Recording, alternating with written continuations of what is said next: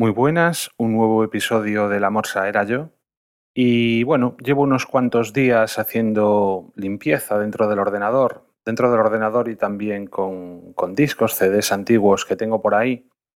Y que bueno, estuve, he estado revisando para ver qué cosas me interesan guardar y qué cosas pues me interesa conservar. Y en todo este proceso he echado algo de menos que tenía en Windows y que sin embargo en Mac no he sido capaz de encontrar. Y realmente es algo que bajo mi punto de vista debería ser algo muy sencillo y soy incapaz de encontrar una solución. Y consiste en lo siguiente. Resulta que es una práctica habitual, o al menos lo era. Realmente ahora ya no lo hago tanto, pero antes eh, sí que lo hacía con asiduidad. Y es que todos aquellos archivos que, digamos, eh, me interesaba conservar, pero que realmente no iba a utilizar a corto plazo, solía comprimirlos y guardarlos todos empaquetados. Pues, por ejemplo, proyectos, ¿no? Los proyectos que iba haciendo, los proyectos de arquitectura, pues solía eso, guardarlos, eh, guardar una copia de seguridad de ellos, pero en vez de, de conservar los archivos tal cual, lo que hacía era comprimirlos. De esta manera, pues me ahorraba, me ahorraba cierta cantidad de discos.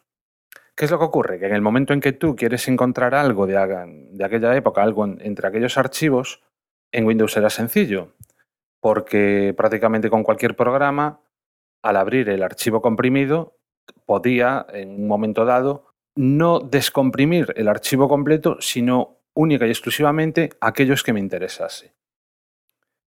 Cosa que en Mac no encuentro. He estado buscando eh, aplicaciones por ahí y nada, encuentras eh, eso, aplicaciones que descomprimen, que comprimen, pero lo hacen todo a la vez. Es decir, no te permiten extraer un único archivo de los a veces 30, 40 o 50 que tengas metidos dentro del RAR. Sinceramente, me da la sensación de que es algo, algo sencillo, algo que, bueno, no tengo mucha idea de programación, pero supongo que, no sería demasiado complicado desarrollar una aplicación que, permitiese esto. Te permitiese explorar cuál es el contenido mm, del archivo y extraer única y exclusivamente el que te interesase. Bueno, pues imagino que con el tiempo acabará saliendo alguna aplicación de este tipo, pero vamos, yo al menos hasta el momento no la he encontrado. Y bueno, si alguno de vosotros conoce pues eso, me puede aportar una solución, conoce alguna aplicación que sí lo haga, pues le estaría muy agradecido si me informase de ello.